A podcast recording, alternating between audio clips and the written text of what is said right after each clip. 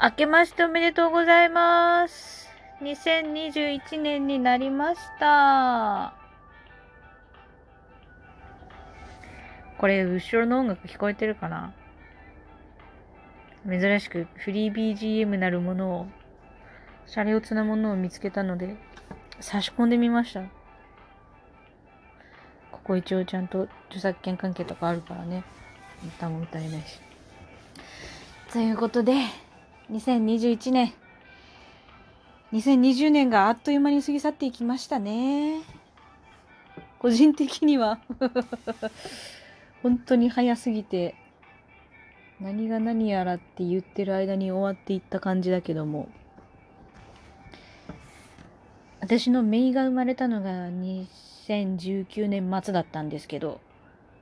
ついこの間生まれたのにもう1歳になったっていう感じで、ちょっと顔見たらすぐまた正月。あ、そうか。だから、めいちゃん初めての正月だって思ったけど、そもそも2020年の正月を超えてるのか。または行かれてんな。皆さん2020年はどうだったでしょうか？ね。とりあえず、こう、大きく体調を崩すようなこともなく、生き延びられたので、よかったなというのが、まあ一番大きいかな。うちの家族も、やっぱちょっとこう、数がまた増え始めてからは、家族自身じゃなくて家族のお客さんの周りとかで、ちょっとあの、陽性者が出ました。みたいなのとかはあったけど、濃厚接触者としてうちの家族がピックアップされたり、本人がこうかかったりとかっていうのは特別なかったようなので、よかったという一年でした。病気については。自分の私生活については、春からずっと自宅で仕事をしてて、なんか、楽しかったなっていう印象がありましたね。このラジオも何度か言ったことあると思うけど、最初はやっぱそうやって、ちょっとこう環境が変わってストレスがあるような人たちまあ主に最初ツイッターのフォロワーさんに向けてとかですけど、がなんかこうなんとなく聞いてみて、まあ気休めじゃないけど、なんかこう、リラックスなり気を伸ばす材料にしてもらったりしてもらえればいいなっていうところで、なんとなく始めたんですけど、気を悪くするよりはね、こうなんかこう、ガサガサしてる気持ちを、どうにかこうできることがまあ、全部が全部じゃないけど、そういうこう端っこにでもなれたらいいなと思って始めたことですけど。自分の生活は楽しかったし。でもなんだかんだまあ、新しいこととかも去年はちょっとこう、いろいろ機会をいただくこととかもあって、まあ、結果として楽しかったけど、よく考えてみれば、後半ちょっと自分がなんかこう当時の仕事、まあ、いわゆる会社かな当時の会社に対するなんかこうポテンシャルが保てなくてぐずぐずしてたりで体調は崩したりとかしてないんだけどちょっとこう生活サイクルが乱れたりだとかでなんかこう余裕がなかったなっていう反省はあります。トータルとしては去年なんか楽しかったんだけど 多分その会社に通わなくてよかったっていうのが私の中でこうストレスとしてだいぶ緩和されて部分だったんだと思います。やっぱねこう聞きたくない話とか入ってきちゃうからでもそういう話をするなっていうのも難しいでしょ？あんまりにもこう露骨にこうひどかったらこうやめてよとは言えるけど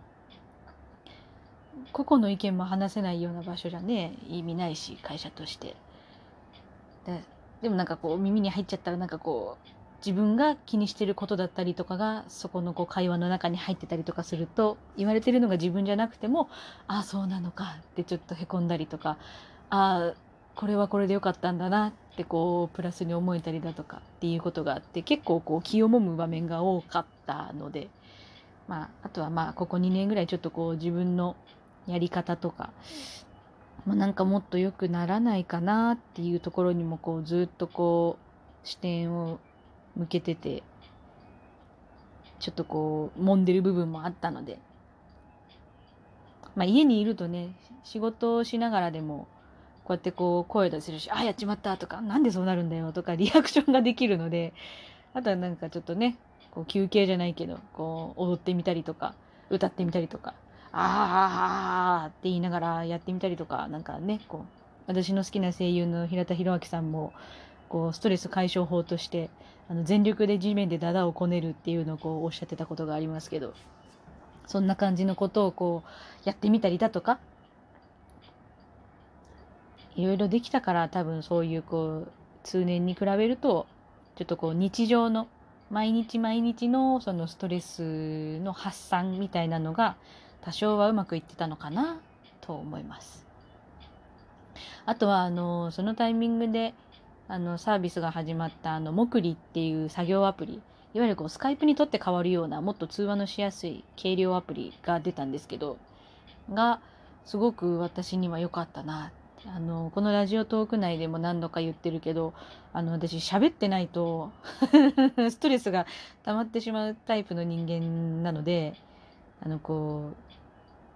な大体こう楽しかったことって強烈に楽しかったことは覚えてるけど大体内容は覚えてないけどなんか楽しかったみたいな。さっきもね私が1年のこう総括みたいな感じで言った場面でもそうだったけど。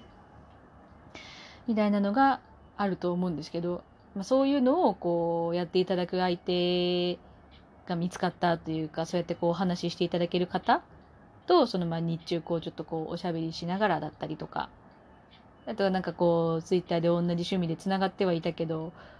まだお会いしたことないけどお話ししてみたりだとかとかっていうなんかこう新しい扉じゃないけどなんかこう楽しかったなって思うようなこともいっぱい出会えたのでまあ、何より自分がかからなかったし自分の近しい人たちがひどい目に遭わなかったっていうこと前提で楽しかったなっていう一年で締めくくることができました。よかった。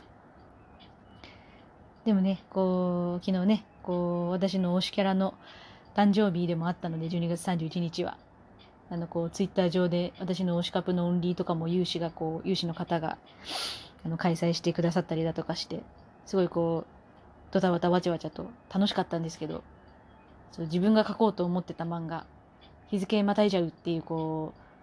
ミスが起きるし、ミスっていうかね、こう、またぐだろうなって思ったぐらい立ち上がりが遅かったんですけど、ネタが前日までに決まらなくて、言い訳はするけど。で、日付またいで出来上がって、よし、アップしたって思ったらさ、あの、こうね、ミスしてる。致命的なミス。手の描写のところで、あれ？これ手逆だなっていうのにね、気がついて、と書き直してから上げ直そうっていう、こう、2時近くになって、こう、しょぼしょぼしながら寝るっていう、しょぼしょぼ。出だしいきなりミス。で、正月一発目のご飯もさっき食ったんで、だいぶ遅い時間食べたんですけど、3時過ぎぐらいに食べたんですけど、そこで、ね、こう、好き。あの、去年いただいた米沢牛が残ってるので、米沢牛のすき焼きと、自分で取り寄せた、あのー、お刺身の冷凍したのが入ってるんで、それをこう、さばいてお刺身とお肉で、こう、元気よく正月の飯始めしようかなって思ったら、あの、刺身の方だけ冷凍室に入れっぱなしで、カッチンコッチン。その、年末の最後のご飯の時にも刺身にしたんで、これ、その前の日から冷蔵庫に入れてたんですけど、昨日は何を思ったか冷凍庫に入れ直したんですよね。で、寝たんですよ。だから、無理じゃん、こっから解凍。飯間に合わねえってなって、さっきはこう、米沢牛のすき焼きだけで、あと、お茶漬けで作ったお雑煮で とりあえず正月を迎えました。まあ、とりあえず、こう、ぐだぐだとね、規則正しい生活をしないっていうのが私の中でのこう、正月感が溢れる感じじゃありますけど。うちの実家は、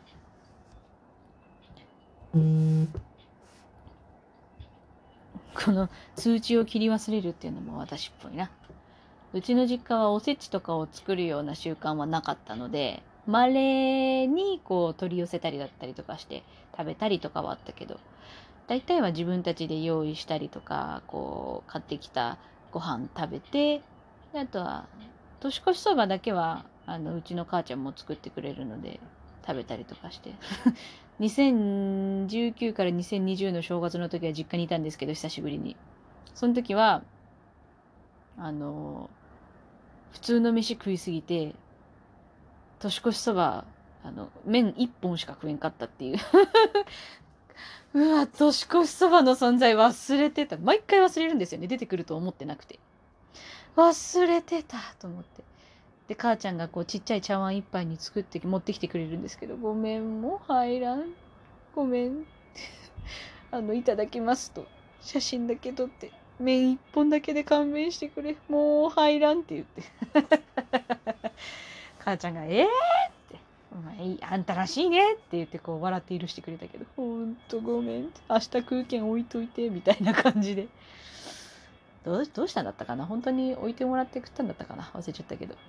そばリベンジは確か去年しました。年明けてすぐに「ほんとごめん母ちゃん」っつって。そのそのもの自体は結局確か母ちゃんか父ちゃんかが食ってくれたけど。あの一人じゃない正月の時は大体食いすぎて年末に寝込んでるんですよね。ギューンって。ギリギリまで横になってる。で大体2355とか見ながらあのカウントダウンして年越しわーっつってして弟とジャンプしてわーって感じで。で棚くじ取るみたいな感じ。私あの「紅白」とか「行く年来る年」が得意じゃなかったので子供の時からなんかおもんねえなと思いながら。だったんでここ10年のあの2355のお正月スペシャルとてもありがたい。でも去年去年じゃない？今年の初めはちょっとこう番組の尺が少なかったなとかって思いつつ。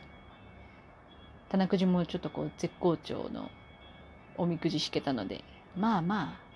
失敗もしたけどまあまあゆるりと始まるいい感じの年になるかなという心持ちです。では今年もよろしくお願いいたします。